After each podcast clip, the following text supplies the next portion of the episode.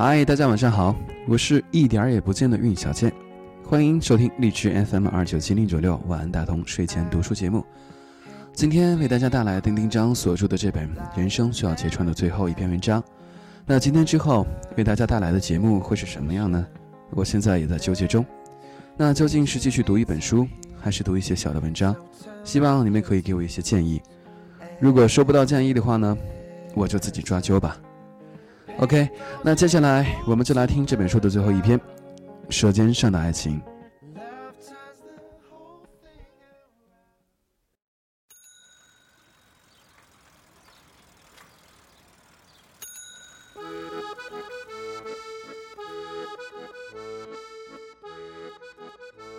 白眼小姐和男友分手了，我们聚在一起喝酒，她显得很开心的样子。我躲在角落里抽烟。恰巧这个时候，外边下着不大不小的雨，而我临着窗户，有雨气打进来，夜风微凉。我问白眼小姐为什么会分手，她说，实在受不了对方一口一个老婆的黏糊劲儿。然后她翻了一个标志性的白眼，像很多次她当着我的面翻她男朋友一样。一个人会因为过于热衷表达爱意而失去爱情，这看起来真不公平。从某种程度上讲，网络和速食文化的冲击之下，这还真是个要快、要怪、要爱，却并不鼓励说爱的年代。一段因为对方太过于形式主义而被否定的爱情，本身就是一种严重的形式主义。可惜白眼小姐不明白，她把甜言蜜语当成毒药，把黏腻当作是爱情中最不可忍受的事。我想揭穿的是，她只是不那么爱这个人吧。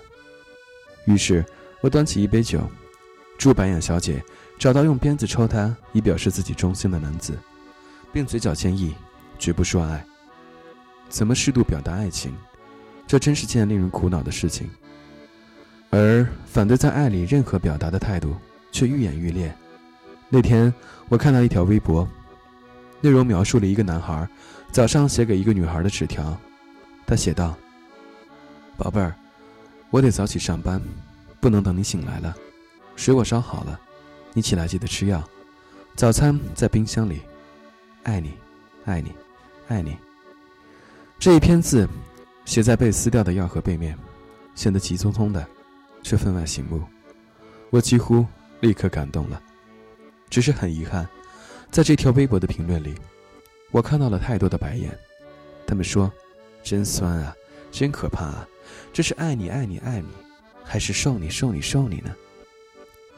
这些嬉笑几乎构成一浪浪的涛声，瞬间淹没掉微博字里行间流出的脉脉浓情，就像一堆不好好学习的家伙，在起哄笑话一个爱上课的学生。我没有愤怒，只是略微担心，这些留言者若干年后遭遇真情，该如何面对留在床头的字条？是默默收下？还是翻出一个华丽而悠长的白眼。白眼小姐翻着白眼，寻找不说情话的下一任去了。这真是一种坚定的矫情啊！且在反矫情的掩护之下，当然，我从不鼓励滥情的表达。与上一条微博对照的是另一条：男孩给女孩留言，在房间里贴满了便利贴，比如苹果上画着小人说“吃掉我”。酸奶上写着“喝掉我”，电视上贴着“要保护你的眼睛哦”，电脑上贴着“别聊了，脖子酸不酸啊？”这真是一种过分的、令人心悸的表达。如果放在舌尖上讲出来，这将是多么庞大的一个涉及生理学、心理学、动植物医学的可怕体系！这让我立刻想起了我司可怕的行政贴，在男厕大便处焦嗲的贴着“拉完屎要冲哦”。厕纸要入筐哦，两个 O 让我变不出来了，我几乎想立刻挺起裤子逃走，放了冲也说不定。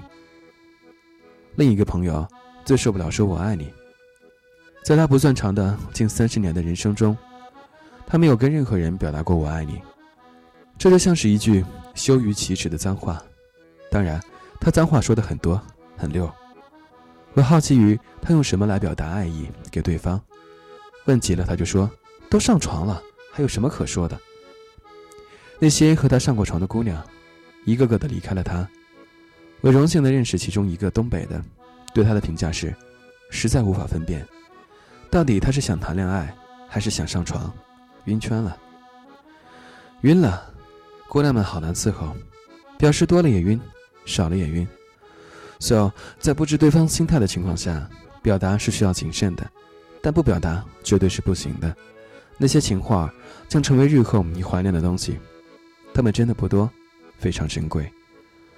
我们多不善于表达，又多么不善于接收，这些独属于两人的舌尖情话，被我们的害羞打散了。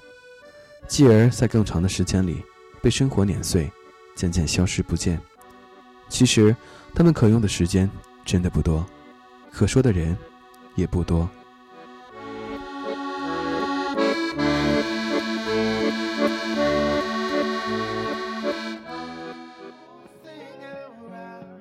OK，今天的书就读到这里。如果你是第一次收听，并且觉得还不错的话，请搜索我的微信公众账号 DT U Life。如果你有什么好的书目想分享给大家的话，请在平台里给小健留言。好，晚安，大同，晚安，亲爱的你。